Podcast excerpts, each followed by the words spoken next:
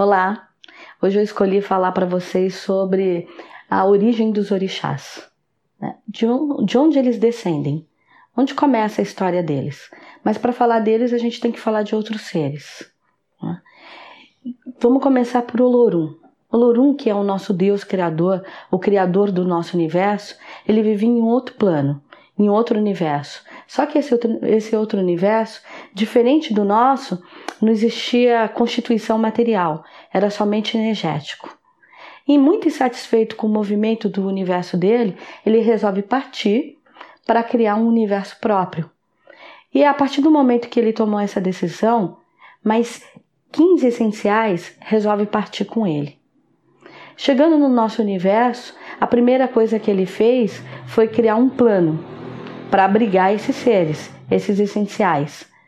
E aí esse plano é o plano que a gente chama de Orum e muitas pessoas gostam de chamar de céu. Né? Lá nesse plano, esses essenciais que partiu com ele, quando chegou no nosso universo, só o Lorum se manteve como essencial, porque tudo do nosso universo, a energia vem dele. Então ele que abriga e que mantém a ordem desse universo. E esses outros 15 essenciais, aqui no nosso universo, eles se transformaram em energia funfum. Uma energia funfum é uma energia de criação. Então, esses 15, junto a ele, começou a formação do nosso universo. Numa saga que a gente vai contar depois, mais para frente, nós vamos contar como é que foi a criação do nosso planeta. Mas enfim, foi a partir dessa saga, com a criação do nosso planeta, é que lá bem na frente, depois desse planeta pronto, formado, né, que saiu a energia de um desses funfuns, que é filho de Olorum, que tem o nome de Obatalá. Uma partícula dele veio para a Terra para organizar a Terra. Essa partícula aqui na Terra ganhou o nome de Oxalá e ali nascendo o primeiro orixá. Então, o orixá é uma energia descendente, né? E, e, e uma partícula direta desse funfum. Porque os funfuns, a energia deles é tão forte, é tão suprema, que não pode ir dentro de um planeta. Se eles entrarem no planeta, o planeta é dizimado. Então, o que, que eles fazem? Eles mandam uma partícula. Então esse orixá, né, esse Oxalá, que é uma partícula de Obatalá, ele veio para quê? Para administrar e ver o andamento e a construção do nosso planeta. Num determinado momento, esses funfuns se juntaram e acharam que essa partícula estava muito solitária, resolveram cada um pegar um pouco da sua energia e mandar através de Ododua, que é a senhora da construção material, para que ela fizesse um segundo orixá para acompanhar né, e ser companheira de Oxalá. Assim nascendo Nanã. Então esses dois orixás ficaram encarregados de povoar a terra. Mas nessa empreitada também não deu certo, porque na, na no primeiro movimento energético deles para fazer um filho, né, um outro orixá, Nanã não aceitou, não, não se deu bem com essa gravidez, vamos colocar assim, e rejeitou esse filho. Mas que também é uma outra saga que eu vou contar lá para frente. Só para a gente não se estender, porque as lendas, as histórias, elas são longas.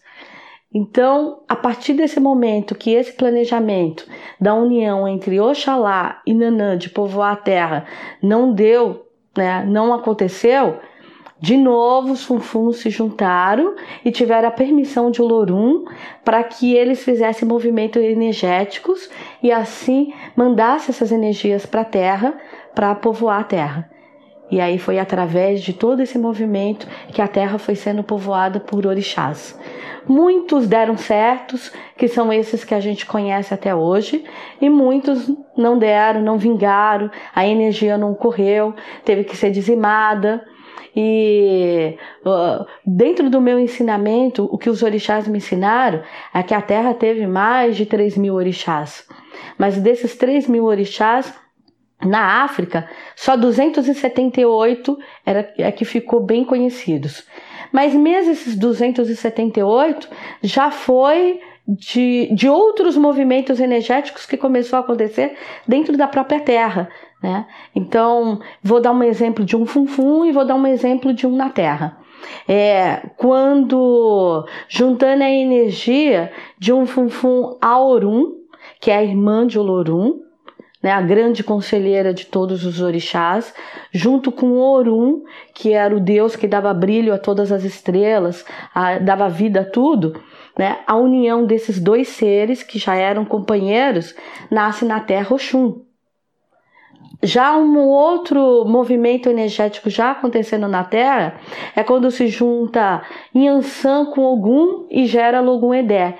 Então, Oxum, Yansan, é, são orixás filhos de funfuns, mas até o próprio Ogum, ele já é filho de orixás que já habitavam a terra, porque Ogum é filho de Emanjá com Oxalá.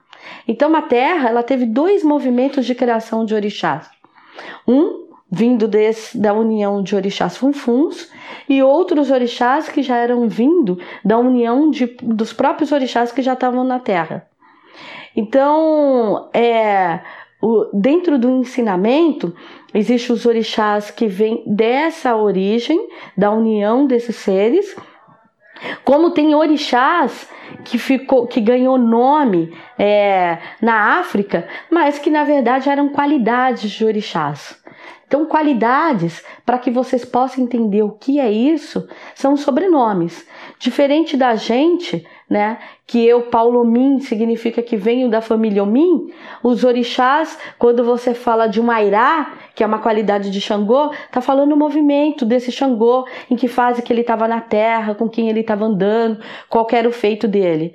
Então é por isso que a gente escuta que existe vários Oxuns, vários Xangôs, mas não é a essência Oxum ou a essência Xangô que são vários. Não, são ah, os momentos deles na Terra e que aquilo, a energia ficou tão, tão imprimida, tão forte, o feito deles causou um movimento energético grande na Terra que ali nasceu uma identidade.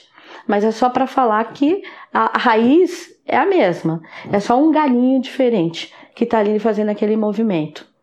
Então, a, como eu contei num outro vídeo, a importância que a gente tem de ter esses orixás na nossa vida é por isso. É que tudo que a gente caminha na Terra foi construído por eles. Foi tudo herdado desse movimento deles. Então, ninguém melhor do que eles para nos orientar.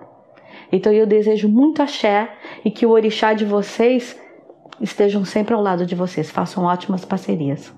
Axé.